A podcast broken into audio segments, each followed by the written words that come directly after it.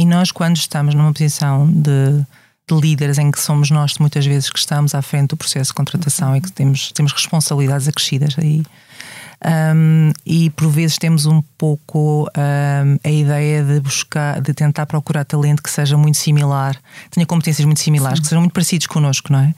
E eu acho que aí um, é, é, importante forçar um pouco essa discussão e de tentarmos diversificar a procura e dentro das empresas não há programas uh, suficientemente estruturados para promover essa inclusão.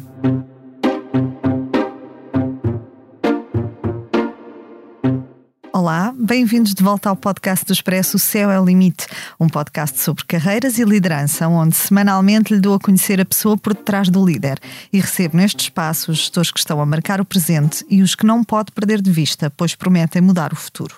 Proponho-lhe uma viagem pelo mundo do trabalho, da liderança, da gestão, para que saiba quem são, como começaram e onde querem chegar os líderes portugueses. Eu sou a Cátia Mateus, jornalista de Economia do Expresso, e este é o podcast O Céu é o Limite. Hoje recebo em estúdio o Paulo Antunes da Costa, vice-presidente da Visa. Bom dia, Paula, bem-vinda. Bom dia, Cátia, é um prazer estar aqui. Obrigada. Licenciada em Gestão de Empresas pelo ISCTE e com MBA pela Nova e um amplo leque de pós-graduações no currículo, Paula Antunes da Costa teve apenas dois empregadores ao longo do seu percurso de carreira, que conta já duas décadas.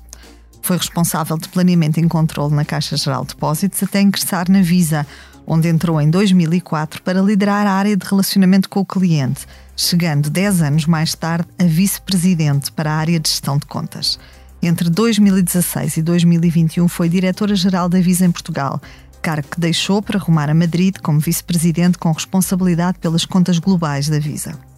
Defensora da paridade de géneros no trabalho como na vida, Paula Antunes da Costa tem destacado em várias intervenções públicas que os homens têm um papel importante no desenvolvimento e progressão profissional das mulheres e que as mulheres precisam de saber apoiar o desenvolvimento de outras mulheres. É de desafios, de caminhos percorridos e do que ainda falta percorrer que vamos falar neste episódio. O depósito especial AB do Activo Bank tem muitas vantagens. Uma TANB de 3,5%, com mínimo de constituição de depósito de 500 euros, recebe juros em seis meses e não tem de ficar com o dinheiro preso até ao final do prazo. Mas aproveite enquanto ainda é um segredo. TANB 3,50%, TANL 2,52%, mínimo de constituição por depósito 500 euros. Máximo de constituição por depósito sem limite. Prazo 180 dias, não renovável. Não são permitidos reforços. É permitida a mobilização antecipada, parcial ou total, a qualquer momento da vigência do depósito a prazo, com penalização de 100% aplicada aos juros contados sobre o montante mobilizado no respectivo período e ainda não pagos. Informe-se em activobank.pt. Bem-vinda, Paula. Gosto muito de a, de a ter em estúdio. Muito obrigada. Começava, se calhar, pelo princípio. O que é que recorda da Paula, jovem estagiária, recém-saída da universidade, a entrar no mercado de trabalho? A Paula era jovem, era muito jovem, tinha 22 anos, era sonhadora, tinha muitos, muitos objetivos. Uh, que penso que na altura tinha a ideia de de rapidamente uh, construir uma carreira, poder comprar uma casa, poder ter o meu próprio carro. Um, e portanto tinha de facto muitas ambições. Era bastante competitiva, bastante determinada. Um, e, e, e, de alguma forma o, o meu percurso era pensado também na área financeira. sabia que era uma área que eu queria continuar a desenvolver a minha carreira nesses, nesses uhum. anos primeiros, primeiros anos. E, mas sim, era uma jovem muito, muito ambiciosa. Também tinha. Uh, via as coisas e a perspectiva que eu tinha da vida era o copo meio vazio, não uhum. tanto o copo meio cheio. Uh, focava muito nas competências que ainda tinha que desenvolver, porque estava a começar. Uh, e portanto, tudo o que eu podia, em termos de, de, conhecimento, de aprendizagem, de, eu tentava tudo. investi muito nessa primeira fase da minha vida. Mas eu acho que era, era bastante sonhadora e tinha muitos objetivos de vida nesse momento e creio que concretizei uma grande parte deles. Uh, mas penso que sim, era, era uma jovem muito, muito diferente do que sou hoje, mas na altura com muitas ambições. A Paula licenciou-se em gestão e o seu primeiro emprego é na banca, na, na uhum. Caixa Geral de Depósitos. Como é que lhe surge essa oportunidade? Foi uma coisa pensada? Uh, diz que gostava uh, e que tinha essa ambição de trabalhar no setor financeiro, uh, mas tinha esta perspectiva. Curiosamente, não. Uh, curiosamente, até uh, na altura do 11 ano, que se dizia, eu queria ser médica. Portanto, a minha, a minha, o meu objetivo não era necessariamente a área financeira, a área da, corporativa. Um, talvez muito influenciada por, por, uma médica pediatra, que era a minha pediatra na altura, que eu adorava e achava que ela fazia um, tra um trabalho extraordinário. Um, e, portanto, sempre quis ser médica, estava com essa vocação, com essa ideia, até que comecei, uh, perto com os meus 16 anos, a falar mais com o meu pai. O meu pai trabalhava na Sociedade Financeira Portuguesa na altura que entretanto depois deu lugar ao Banco Mel, e, e percebi-me do que ele fazia, do, do valor uh, que aportava, da, da, criação de valor que uh, na altura a financeira ajudava a fazer, o desenvolvimento da economia, e eu achava que era um pouco isso que eu deveria estar a fazer. E portanto, nesse momento decidi que não era médica, não queria ser médica, não queria seguir medicina e fiz aí uma inflexão e, e foi quando eu decidi que queria ir uh, para a área da, da, gestão de empresas. Uhum. Um, e portanto surgiu, surgiu essa, essa oportunidade. Depois especializei-me em Corporate Finance e sabia que de alguma maneira uh, queria trabalhar com o setor financeiro, com o setor bancário. Uhum. Era um setor que estava em expansão na, na, altura e portanto foi assim que surgiu. Quando tive que escolher, um, quando terminei o curso, que era na altura de 5 anos, surgiram várias hipóteses. Uh, havia, de facto, consultoras, nessa altura havia muitas consultoras a contratar, havia muitos projetos interessantes. Mas eu achei que, uh, na altura, uh, a banca e, e, e, o banco onde eu trabalhei em particular me ofereceu um projeto muito interessante porque não havia em Portugal, nesse, nesse momento, um, um, um setor de pagamentos desenvolvido. Um, e a área e o projeto que me ofereciam era precisamente ir trabalhar numa, numa pequena unidade que estava recém-criada, que era uma unidade de pagamentos dentro da direção de particular de administração de agências, na altura. E, e achei que era um projeto interessantíssimo. Estava tudo por fazer, a estratégia, a visão, um, havia muito poucos produtos uh, e, portanto, achei que era, que era algo que eu tinha que começar. Portanto, comecei na área dos pagamentos uh, na banca e, e, foi assim que comecei a, a minha carreira profissional a Paula acaba por ficar pouco tempo nesse, nesse banco, portanto, na, na Caixa uhum. Geral de Depósitos. Sai ao final de dois anos, dois uhum. anos e, e pouco. Porquê é que decide sair? Recebe a proposta da, da Visa para integrar este, este projeto que iniciou uhum. há, há, duas décadas, não é? basicamente, ou, ou achou que, que, eh, não alcançaria naquela posição aquilo que ambicionava? Eu estive, eu estive no banco 10 anos, estive, foi em funções diferentes. Okay. Comecei pelos pagamentos, depois estive numa área de inovação, uhum. uh, na, na área da distribuição de, de bancária, uh, trabalhei em vários projetos de conveniência e depois estive efetivamente na área de planeamento okay. uh, e controle comercial. Um, o que aconteceu nessa altura foi que um, eu decidi fazer um MBA. Uhum. Achei que precisava de facto fazer uma paragem um, e foi uma paragem a tempo inteiro, que na altura não era fácil. Portanto, decidi que era a melhor forma de o fazer. e nesse MBA, de facto, tive uma, uma uma disciplina, uma cadeira que era gestão de negócio internacional, que era em inglês, era toda dada em inglês, era o que era, foi, hoje em dia é tudo em inglês, os MBAs, mas na altura não era, era bastante diferente. E essa, essa disciplina foi a que me fez pensar que eu poderia fazer um, uma, uma expansão da minha carreira para um negócio mais internacional, numa organização eh, multinacional, como, como veio a ser o caso da Visa. Portanto, uhum Ainda voltei, a, ainda voltei ao banco, mas, mas senti que de facto era isso que eu queria, era o meu chamamento, uh, era uma, uma carreira internacional.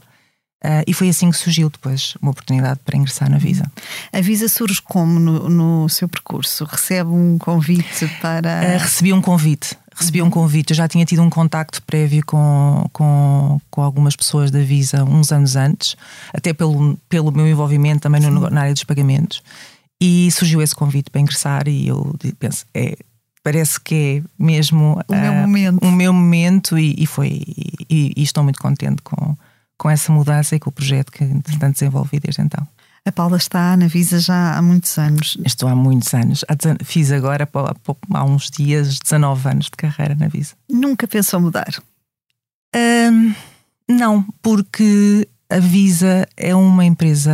Agora estou a passar aqui um bocadinho a publicidade, mas, mas é de facto uma empresa extraordinária para trabalhar. É uma, é uma empresa que tem um propósito muito claro que permite às pessoas sentir uh, que uh, podem ter impacto, que tudo o que nós fazemos tem impacto na vida das pessoas, uh, no desenvolvimento da economia, que ajudamos de facto a transformar comunidades, a levar as pessoas em todas as, em todas as suas capacidades, em todas as suas áreas. E, e foram sendo criadas e, e, e dadas oportunidades, e também a gestão da nossa carreira é nossa mas foram ao mesmo tempo foram sempre surgindo oportunidades para fazer coisas diferentes e eu acho que isso e os 19 anos passaram tão rápido eu não senti honestamente um, é importante mas... essa essa abertura da empresa para apoiar o crescimento dos, de, das suas pessoas, no fundo, não é? de, de, de lhes dar uh, caminho para percorrer internamente. É fundamental, porque eu acho que falamos hoje muito de da aquisição, a retenção. Há pessoas que não gostam muito da palavra, Sim. mas o desenvolvimento e a promoção de talento. E eu acho que isso é absolutamente crucial nos dias de hoje, porque há efetivamente uma guerra por talento e, e as empresas têm que se focar muito no desenvolvimento, criar oportunidades um, e apostar também o que eu chamo dar às pessoas condições como, por exemplo, o que eu chamo os três E's, não é? Que é a experimentação, a exposição um, a educação e, portanto, uh, e a Visa permite uh, e possibilita essas condições às pessoas. Um, e, e, tem um plano muito ativo da gestão de talento. Isso é, é quase, no fundo, como um, numa altura em que nos dizem que não há empregadores para a vida inteira, não é? Como a geração dos nossos pais uh, teve, que trabalhou uhum. a vida toda numa empresa, uh, é, é, quase como termos acesso a diferentes carreiras, diferentes profissões no mesmo empregador? Essa, essa, eh, será essa a chave para, para a atração de talento e a, e a manutenção de talento? Eu, eu diria que sim, porque uh, eu não sinto que tenha, tenha estado. É, sei que estou na mesma empresa, mas não sinto que estou a fazer a mesma coisa e sinto que tenho hum. capacidade para continuar a desenvolver competências, a crescer. Uh, a gestão de equipas que eu faço hoje é diferente da gestão de equipas que eu fazia antes, porque estou numa função global. É só para corrigir, eu sou responsável por uma conta, uhum. uh, uma das maiores contas a nível global, não as contas todas, mas, uhum. mas sou responsável. E, e, o que eu faço hoje é completamente diferente do que eu fazia em Portugal. Uh, obviamente que era uma função bastante abrangente, porque era responsável pelos negócios todos da, da, da empresa em Portugal, mas hoje tenho uma função global que também me abre outras oportunidades uh, que também me exige outras responsabilidades e a gestão e a orquestração que eu tenho que fazer das equipas é completamente diferente e, portanto, é como se fosse uma, uma função completamente nova, um emprego completamente distinto. Portanto, eu acho que sim, que a empresa promove cada vez mais uh, nós, nós falamos muito em um, a gestão ativa de talento, em criar plataformas de talento, os, os chamados hubs, os marketplaces, e portanto a empresa tem uma gestão muito ativa nessa área criar também, dar visibilidade às, aos próprios gestão de topo de onde está o talento e permitir às pessoas procurar ativamente outras experiências uh, e outras, outras oportunidades e outros projetos uhum. dentro da uhum. empresa. Oh, Paula, o que é que a atrai neste setor financeiro, especificamente nesta, nesta área dos, dos pagamentos?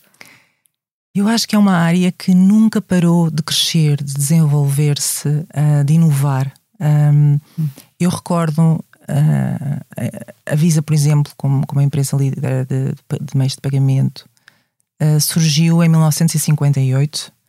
Um, talvez possa, possamos pensar na Visa quase como uma das primeiras fintechs, uma fintech original, e, e desde aí nunca mais parou, desde, o, desde o, o, o meio de pagamento que dinheiro em papel, depois passou a ser o cartão de crédito, e que as pessoas ainda associam muito, mas a empresa hoje não tem nada a ver com isso. Portanto, evoluiu de uma forma extraordinária. Uh, hoje é uma rede completamente aberta, uma plataforma completamente uhum. aberta, em que trabalhamos muito em parceria com o setor financeiro, com, com as fintechs, uh, com outros parceiros de negócio que complementam as nossas uh, competências e capacidades mais core. Um, e, e, de facto é, enfim, é, é muito, muito interessante e, e nunca, nunca senti um, que estava a repetir ou que não estava a continuar a poder crescer dentro da empresa. A empresa cresce e permite às pessoas continuarem a crescer com ela. E ia perguntar-lhe uma outra coisa. Estas uh, carreiras um, nas áreas financeiras têm uh, uma subrepresentação feminina uh, grande. Porquê que há tão poucas mulheres neste setor, na sua opinião? É um setor hostil uh, às mulheres ou... Eu, eu não diria que seja hostil. É, particularmente o nosso exemplo, talvez não seja o melhor, mas, mas é um exemplo que eu gosto de dar porque a empresa tem uma gestão uh, uh, muito curada uh, e muito pensada de, de diversidade e inclusão, um, também de género, não é? E de tentarmos uhum. criar género e identidade, e portanto temos, temos tentado criar as condições para que tenhamos mais mulheres também. É? Uhum. Nós temos, a nível europeu, por exemplo, temos uma CEO que, é, que, é, que é uma mulher.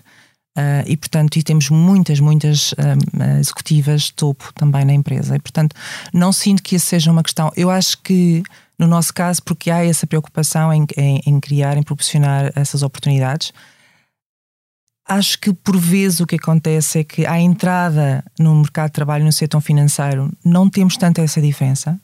Uh, se calhar há, uma, há um maior equilíbrio, até se calhar um bocadinho mais de mulheres à entrada. Mas depois vai-se uh, mas depois é? vai-se perdendo quando começam a progredir a meio da sua carreira, do que nós chamamos o middle management, um, por vezes param um pouco, ou seja, deixam de progredir a partir daí. Uhum. Muitas, talvez, porque uh, estão numa fase em que a sua família se está a, a, a, a formar. A formar.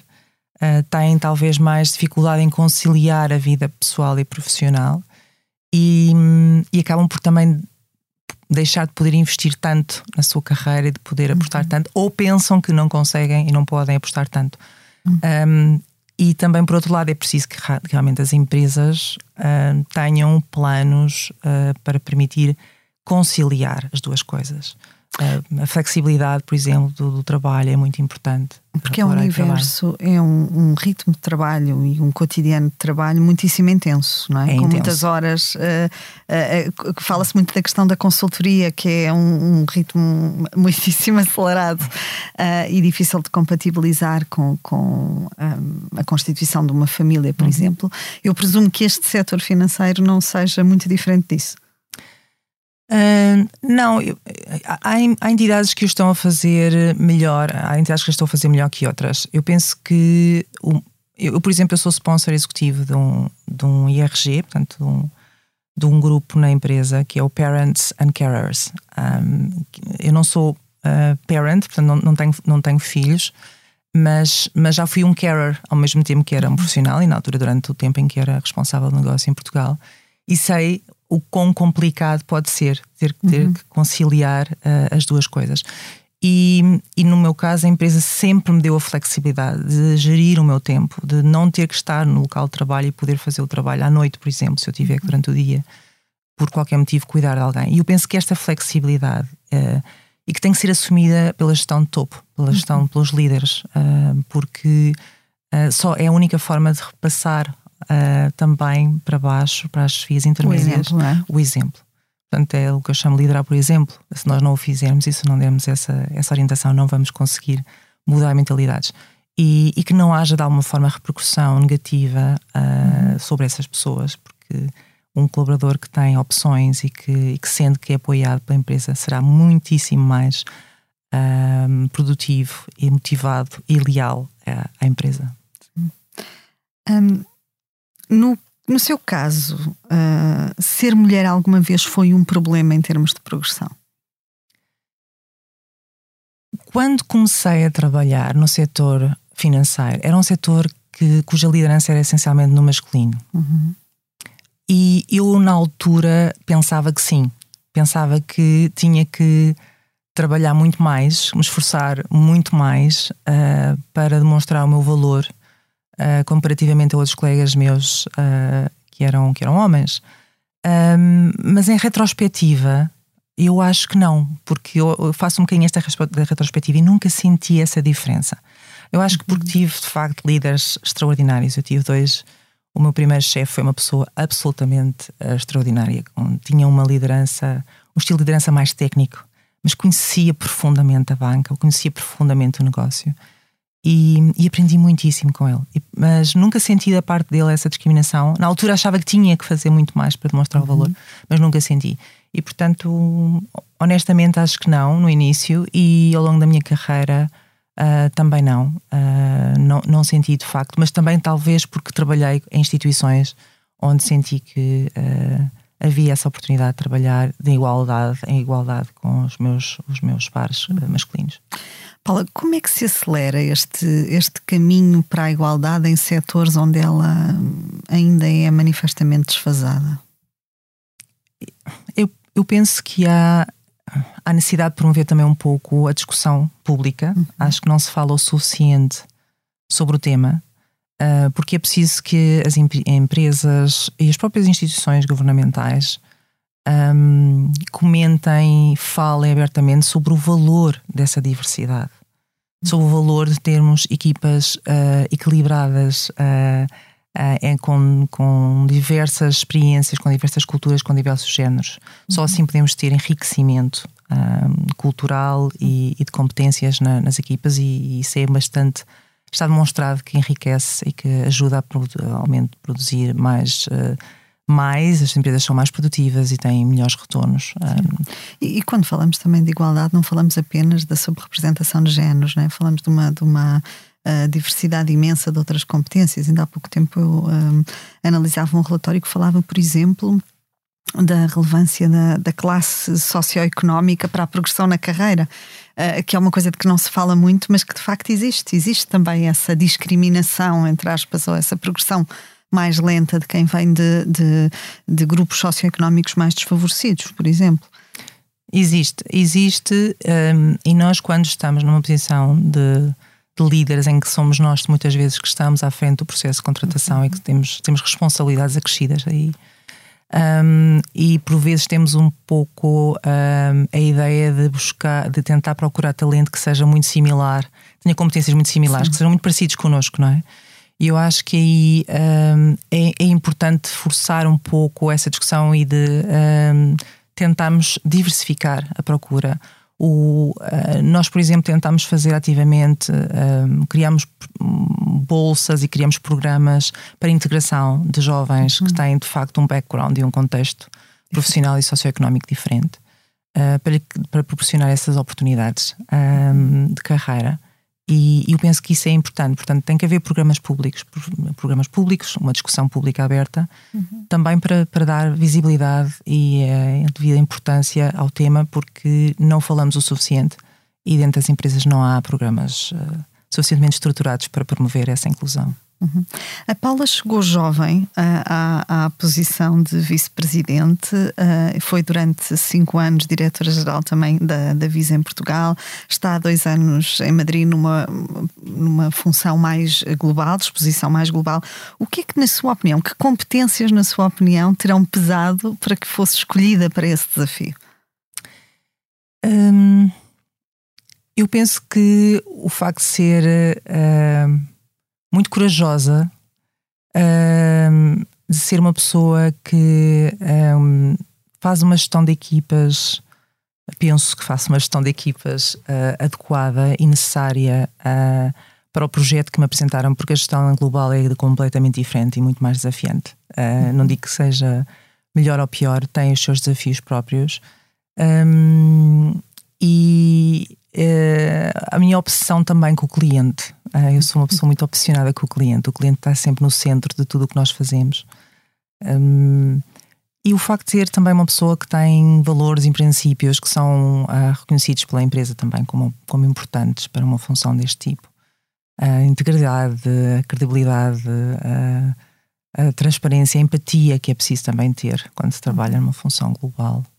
Um, e a minha preocupação uh, constante com o desenvolvimento da equipa, eu acho que isso é fundamental. Já lá vamos, essa parte. Uh, qual é o momento profissional de que mais se orgulha no seu percurso, Paula?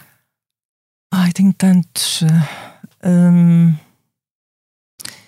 eu penso que quando vemos concretizado um, um projeto que demorou muitos anos, uh, porque é um projeto complexo, um projeto que eh, por exemplo, eh, que foi acabou, acabou por ser um, ehm, terminado pelos meus colegas agora, pelo meu novo responsável que temos no escritório em Portugal, mas que foi na altura lançado também comigo. Um, ehm, que é, por exemplo, termos hoje em dia a possibilidade de pagar com os cartões a contactless nos, nos transportes públicos, por exemplo. Uhum. Não é?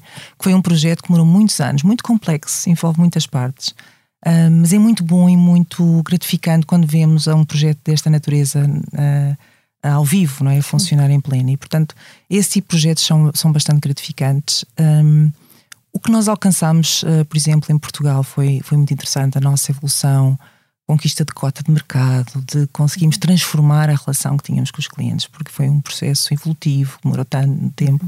Eu acho que foi muito interessante. Uh, Nestas matérias financeiras, uh, os clientes resistem mais à mudança do que resistem noutros setores, não? Hum, é, é, interessante porque Portugal tem algumas, um, algumas particularidades no que diz respeito ao, ao setor dos pagamentos. Um, mas, é, mas é verdade que há, havia, e, e o Covid veio transformar muito isso. Porque uh, antes do Covid, eu lembro-me, dou-lhe um exemplo concreto: Portugal, nessa altura, em termos de contactless, tinha uma, uma penetração uh, muito baixa. Uh, se não me falha a memória, em dezembro de 2019, devíamos estar em torno dos 8%. Uhum. Um, e com o Covid tudo mudou, porque as pessoas de facto perceberam o valor uh, e a conveniência de usar e uh, fazer uma utilização de uma credencial contactless, seja através do cartão, seja através do mobile, do telefone. E portanto, isso tudo, um, o Covid veio a acelerar a transformação digital e portanto, eu acho que houve uma transformação, uma aceleração dos pagamentos digitais e as pessoas perceberam o valor. Uhum. Um, e portanto, eu acho que a inovação em Portugal fez assim um bocadinho de catch-up com o resto do mundo. Um, e, e, penso que isso é, é, evidente que as pessoas estão abertas e disponíveis para tudo o que é inovação no setor. O setor é, é um setor que está em constante evolução e inovação. Uhum.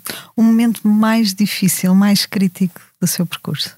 Eu penso que o mais difícil foi conciliar a vida pessoal com a vida profissional no momento em que, precisamente, me surgiu a oportunidade para liderar o escritório em Portugal. Porque nessa mesma altura o meu marido recebeu também um, uma proposta e teve uma oportunidade para ir trabalhar na Ásia, na Malásia, e, e nós ficámos um bocadinho os dois durante muito, muitos dias a debater um pouco o que é que íamos fazer, porque, uh, por um lado, eu queria muito aceitar o desafio em Portugal e ele também queria muito esta experiência internacional, e acabámos por decidir: bom, tu vais para a Ásia, eu fico em Portugal e vamos tentar gerir uh, da melhor forma. Foi muito difícil porque não era tanta distância, que era, que era bastante grande, mas era a diferença horária. Eram mais oito horas e, portanto, conciliar não era, não era nada fácil, momentos em, uh, como, como, como casal. Um, mas foi interessante porque também foi uma oportunidade para eu testar um pouco o trabalho remoto, porque nós o que acabámos por fazer durante esse período de tempo foi cada mês e meio, dois meses, viajávamos ou eu ia à Malásia e trabalhava remotamente umas semanas lá e ele fazia o mesmo de cá. Uhum. Mas foi desafiante porque os horários eram diferentes, as equipas estavam com um, noutra time zone e portanto não era tão fácil. Sim, não, não é. Não é, foi, foi um teste à nossa capacidade pessoal e, e profissional, mas eu penso que superámos, uh, mas foi um momento complicado, sim. O que é que a faz uh, deixar a Direção-Geral da Visa em Portugal para arrumar a Espanha? Eu, eu senti que a oportunidade de trabalhar numa função global um, me abriu outras perspectivas, porque eu já tinha um conhecimento profundo do mercado em Portugal e de alguns mercados, porque muitos dos nossos clientes também tinham uh, operações fora, fora do país. Mas não tinha um conhecimento profundo da, da forma como uh, outros mercados estavam organizados, uh, como estavam desenvolvidos, um, outras culturas, outras formas de trabalhar que as equipas também têm no terreno. Um, e a possibilidade de trabalhar uh, a um outro nível com os executivos de topo, porque de uhum. facto a exposição na função global é diferente. Portanto, é, uma, é um processo também de aprendizagem uh, para mim importante um, e, e, possibilidade também de, de orquestrar, trabalhar e coordenar equipas a uma, a um, de uma forma muito mais ampla e muito mais de uma, uma, uma cobertura geográfica que é, que é efetivamente global. Há algum momento do seu percurso, Paula, um, que diga uh, foi um erro? Hum, boa pergunta. Um, eu não, não, eu diria que não foi um erro. Uh, não, não encontro nada que tenha sido um erro, necessariamente. Uhum. Eu acho que talvez tivesse feito algumas coisas de forma diferente. Uh, eu era uma pessoa que, por exemplo, me preocupava muito com certos problemas e tentava resolver os problemas todos no mesmo dia. Esse era o tipo de coisas que eu fazia que, que, que mudei, entretanto, no meu percurso. Uh, há problemas que têm que ser uh, tratados no próprio dia, temos que encontrar soluções para eles no momento, mas há outros que podem esperar e nós encontramos melhores soluções quando esperamos, depois de uma boa noite de sono. Um, mas erros propriamente dito, eu acho que não, não me lembro nada que uhum. mudasse uh, ativamente. Voltando àquela questão de que falava há poucas pessoas, as suas pessoas, um, eu falei com algumas também para saber alguns detalhes. Um, e, e, quem a acompanha uh, ou quem a acompanhou ao longo do, do seu percurso uh, destaca o facto da Paula ser efetivamente uma pessoa de pessoas, muito centrada na sua equipa, muito centrada no desenvolvimento da, da sua equipa.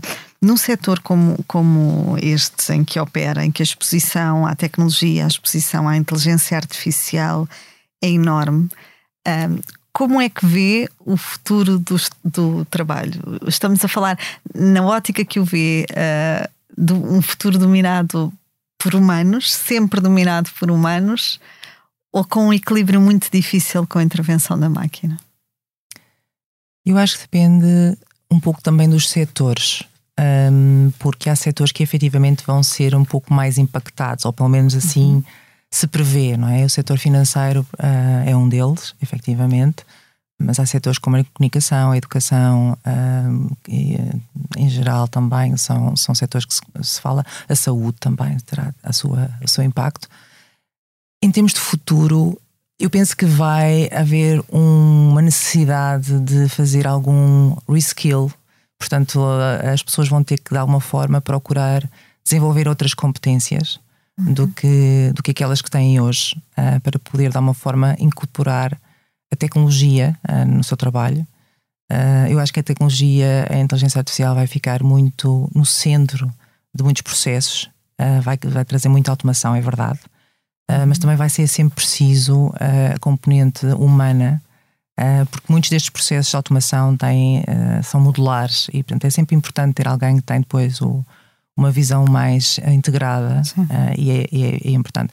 Eu acho que o desenvolvimento é, é, reskill vai ser fundamental. Há muitas funções que possivelmente não vão ser possíveis de recuperar, mas na maioria eu acho que as pessoas tiverem a oportunidade de desenvolver, de trabalhar com a tecnologia, de experimentar a tecnologia, e nós uhum. estamos a fazer esse caminho eh, de, de, de proporcionar aos colaboradores uh, o acesso a tecnologias como o chat GPT, uhum. uh, e outras tecnologias tipo Copilot, portanto, precisamente para começarmos a proporcionar a experimentação e encorajamos ativamente as pessoas a utilizá-la de uma forma uh, responsável, responsável, mas precisamente porque é importante que tenham esse contacto, porque será mais fácil também para elas uh, depois fazerem o seu, o seu, a sua adaptação e o seu desenvolvimento. Uhum. Em termos de cultura organizacional, o que é que é necessário para garantir um, culturas de trabalho humanas uh, num contexto dominado pela tecnologia? Uma excelente pergunta. Porque, no fundo, uh, costumamos dizer que, que uh, as relações, não é? As relações, a empatia, as relações emocionais que temos com o colega do lado são a tal cola, não é? Das, das organizações. A infraestrutura tecnológica é uma parte uh, importante de uma organização uh, e vai, vai ter, eu acho que nos próximos anos vai adquirir ainda maior importância. Mas a componente humana das pessoas é, para mim, um dos principais ativos. E é, por exemplo, na, na, na empresa, é, é, central. Nós somos uma, uma people-centric organization, é? portanto, temos as pessoas no centro do nosso, do nosso foco. E, e aí, por isso é que é importante que as empresas também entendam um, o que é que vai mudar em termos de funções, o que é que perceber das funções atuais, qual é que vai ser a desagregação em termos de tarefas que vão ser automatizadas e outras que não vão ser, uhum. e como é que de alguma forma um, criamos as condições para as pessoas amplificarem uh, as suas capacidades uh, com base na tecnologia. Não creio que vai ser uma substituição, eu acho que vai ser um, um de alguma forma uh, uma adaptação que será necessária e as empresas têm que estar atentas ao impacto que vai ter e à necessidade que têm de, de desenvolver competências das suas equipas noutras, noutras áreas que não, neste momento não têm. O que é que procura quando, quando contrata alguém para a sua equipa? Competências é preciso ter para trabalhar na Visa e com a Paula?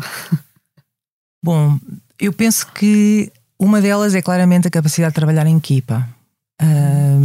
Eu penso que isso é importantíssimo, perceber se a pessoa tem uh, uh, a potência para trabalhar em equipa, se, se é uma pessoa que tem uh, vontade de colaborar e trabalhar, porque nós, nós trabalhamos muito em equipa, temos que ser uh, para já multidisciplinares por vezes e temos que ser capazes de trabalhar com outras equipas, com outras funções. Portanto, é, é fundamental ter essa capacidade. Um, uma pessoa que tenha um, curiosa, que tenha uma pessoa curiosa, que queira aprender, conhecer, porque é um, é um esta é uma área que está em permanente evolução e as pessoas têm que ter curiosidade para perceber o que é que está à sua volta, o que é que está a acontecer na indústria, o que é que está a acontecer no setor, o que é que está a acontecer no mundo, porque tudo tem impacto. Um, e, e, e, ter a ambição certa, não é? Não é uma ambição descontrolada, mas uma ambição certa para querer eh, desenvolver a sua, a sua também a sua carreira e, e, e de alguma forma uh, poder ajudar também a contribuir ao crescimento da empresa. Quais são os desafios, assim, os grandes desafios que tem neste momento em mãos na sua função? Eu, é uma. Um, um, eu penso que o principal desafio é que é uma função relativamente recente também, tem praticamente uh, dois anos, uh, foi quando, quando eu, eu assumi esta, esta função.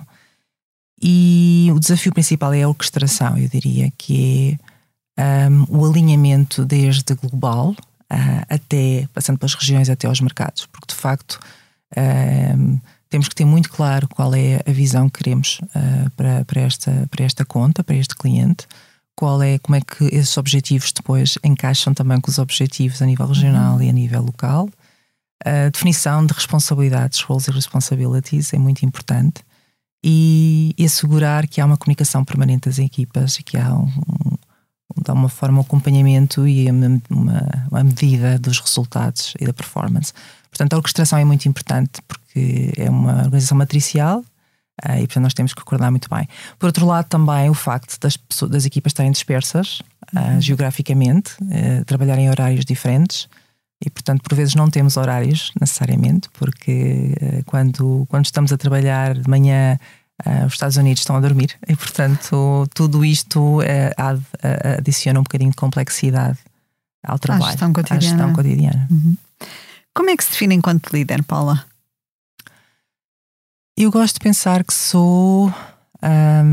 Eu gosto de pensar, eu acho que as pessoas que me, provavelmente que me poderiam melhor definir seria precisamente a minha equipa e as pessoas com quem eu trabalho, mas eu acho que sou uma líder corajosa, uma líder que gosta de causar impacto, que não tem receio de fazer challenge ao status quo quando é preciso para mudar as coisas.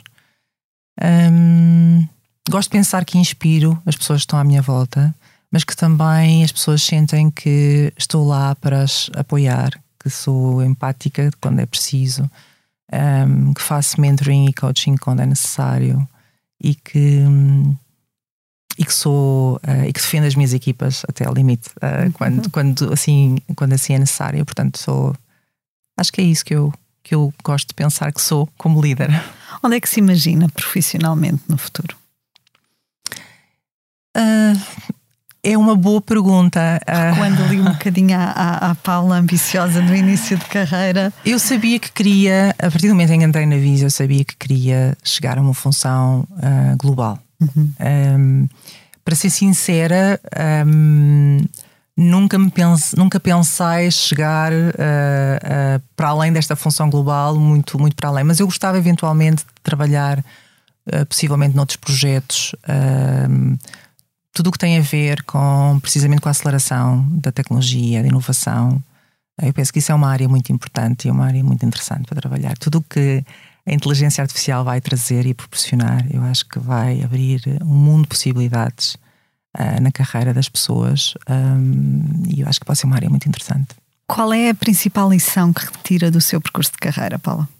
A principal lição eu creio que é um, nós acreditarmos um, e, e, na nossa própria determinação em sermos bem-sucedidos, em acreditarmos no que estamos a fazer e lutarmos por, eh, por esse caminho. Uh, eu recordo-me quando, um, quando decidi dar o passo de mudar uh, para a Visa, que houve muitas vozes em contrário e que me diziam uh, porquê é que vais deixar este emprego, porquê é que vais deixar a banca, uh, que era um setor de facto na altura que, que poucas pessoas deixavam E, e eu estava certa que essa era a melhor, a melhor opção para mim uh, e o melhor desafio, e portanto fui um bocadinho contra a corrente. A corrente. Uh, eu acho que é importante as pessoas acreditarem em si, nas suas capacidades, uh, na sua capacidade de desenvolver competências novas, se for necessário, mas acreditarem em si e não desistirem. Eu acho que isso é muito, muito importante. Uhum. O que é que inspira, Paula? Ai, tanta coisa. Um, inspira-me inspira-me a minha família, uh, os meus amigos, inspira-me a minha equipa todos os dias. Um, eu aprendi imenso com eles. Um, inspira-me esta geração mais nova, porque a, a clarividência, não tanto do que eles querem para a vida, mas do que eles não querem, eu acho que é tão interessante, porque eu, quando, era, quando tinha a idade deles, não tinha essa, essa, essa ideia tão clara do que não queria fazer. E portanto eu acho que é interessante. Aprendemos muito com as gerações mais novas também. Eu acho que. E música, viajar, são coisas que me inspiram bastante também. Obrigada, Paula. Foi um prazer tê-la connosco. Fechamos assim o episódio 2 do Céu é o Limite. Contou com a edição e sonoplastia a cargo de João Luís Amorim. E tivemos connosco a Paula Antunes da Costa, vice-presidente da Visa. Quanto a nós, marque encontro consigo daqui a uma semana. Até lá, já sabe, fique bem. O Céu é o Limite.